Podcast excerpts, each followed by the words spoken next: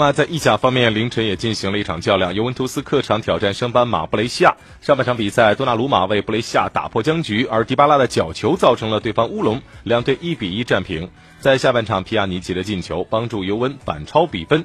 全场比赛结束，尤文图斯以二比一客场战胜了布雷西亚。另外一场比赛呢，维罗纳是零比零战平了乌迪内斯。